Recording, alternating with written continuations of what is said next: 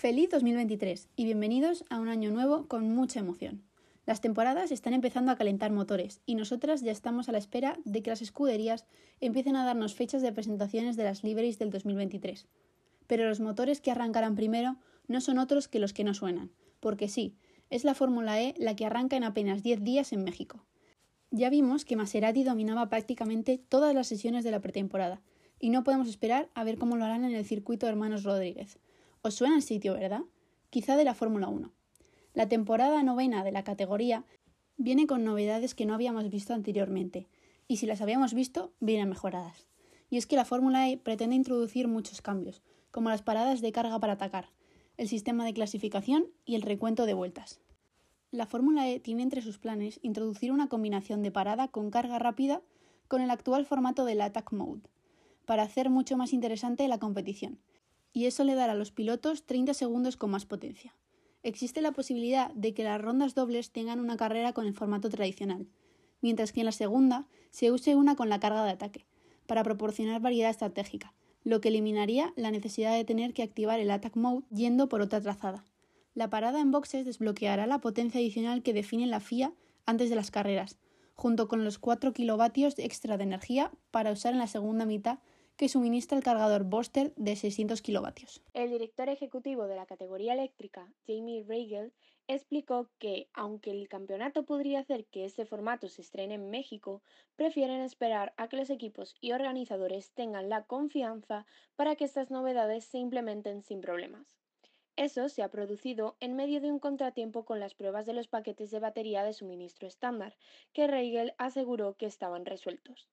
El director ejecutivo dijo que el reto que tenemos es que el proveedor de las celdas para el cargador en carrera, lo que llamamos Buster, es el mismo proveedor que los paquetes de celdas para las baterías, por lo que tenemos que dar prioridad asegurarnos de que las baterías están bien, y entonces podremos tener listos los paquetes de celdas para los cargadores. Además, añadió que esos paquetes podrían estar listos para México. Pero miras todas esas cosas que cambian, así que ¿es realmente bueno para el deporte decir vamos a probar la presión de los tiempos y asegurarnos de que todo el mundo tiene su cargador para probarlos en Valencia y correr en México? ¿O en realidad deberíamos usar la temporada 9, es decir, la 22-23, como una forma de demostrar las capacidades del coche Gen 3 con un aumento significativo del rendimiento? Y luego traer así nuevas modalidades de carrera porque tenemos esa tecnología, pero no la reforzaremos para enero y la traeremos cuando tengamos el grado de confianza para implementarlo de la manera correcta. Tenemos dobles citas, así que eso nos permite probar. Continuó. Las capacidades de carga se probaron ya en Valencia para garantizar a los equipos tener experiencia con el sistema y el formato.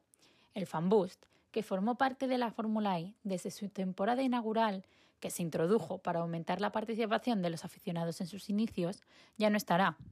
En su última vez, el Fan Boost permitía la activación de 5 segundos de potencia adicional a los 5 pilotos más votados, pero ha acabado fuera de la categoría.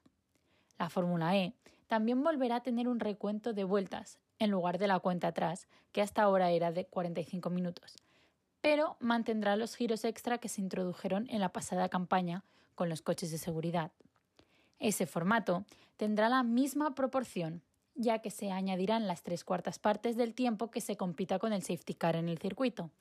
Pero no es el único cambio, ya que en el sistema de clasificación, en los grupos, estarán separados hasta el final, lo que quiere decir que los del A y los del B no se encontrarán en cuartos de final. El modo de carrera para el 2022-2023 se dejará en 300 kilovatios, con el modo de clasificación y el Attack Mode en 350 kilovatios cuando se active. Y se prepararán para introducir algo parecido a un FP1 como en la Fórmula 1, en el que cada piloto tendrá que ceder su asiento a otro piloto que nunca haya competido en el campeonato. Este sistema ayudó mucho al campeón de la Fórmula E en la temporada 2021, Nick de Vries, quien, como ya sabemos, se ha asegurado un hueco en el Gran Circo con Alfa Tauri para el año 2023. ¿Qué os parece? ¿Os gustan estos cambios o os parecen muy arriesgados? Porque parece que la categoría solo va a mejorar.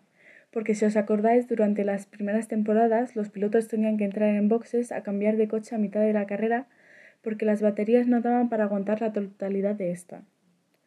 Nosotras volvemos pronto con más novedades y las preparaciones para la primera ronda de la Fórmula E y todo lo que pasa en la Fórmula Regional Middle East, que corre el mismo fin de semana con sus tests el 9 y 10 de enero. Nos oímos pronto. Adiós.